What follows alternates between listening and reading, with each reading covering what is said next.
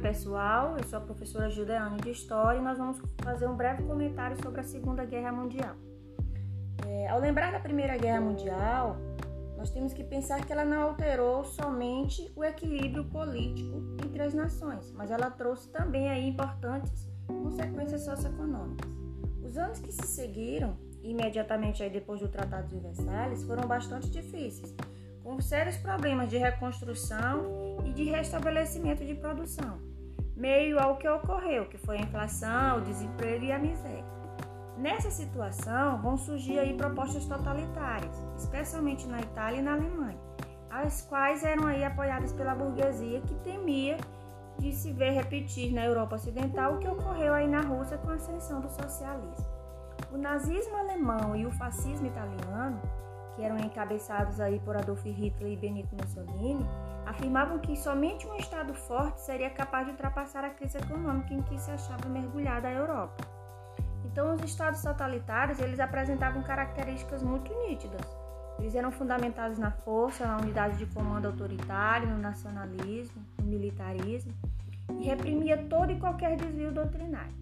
Outro agravante que nós vamos ter da situação internacional foi a grande crise iniciada nos Estados Unidos em 1929, onde essa nação ela foi a menos atingida pela Primeira Guerra Mundial. E graças a isso, ela estava aí desenvolvendo uma poderosa indústria, transformando-se na maior potência capital, capitalista mundial. Né?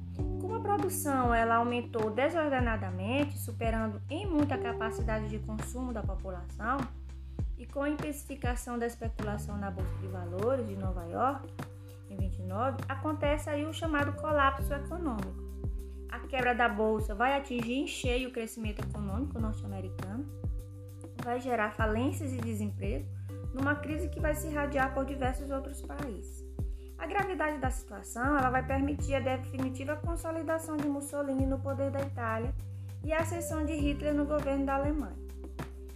Buscando se vingar das humilhantes decisões do Tratado de Versalhes e obter o espaço vital alemão, Hitler ele vai iniciar um expansionismo territorial que vai culminar aí no início da Segunda Guerra Mundial sendo que em setembro de 1939 as forças nazistas vão invadir a Polônia, levando aí a França e a Inglaterra à declaração de guerra.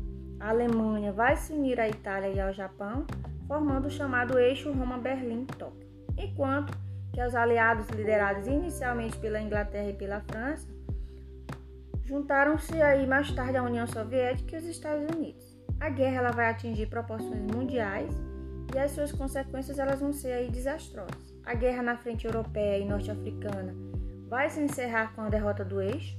Na frente do Pacífico, ela vai é, encerrar a guerra com o Japão, onde em 45 foram lançadas aí duas bombas atômicas, uma sobre a cidade de Hiroshima e a outra sobre a cidade de Nagasaki.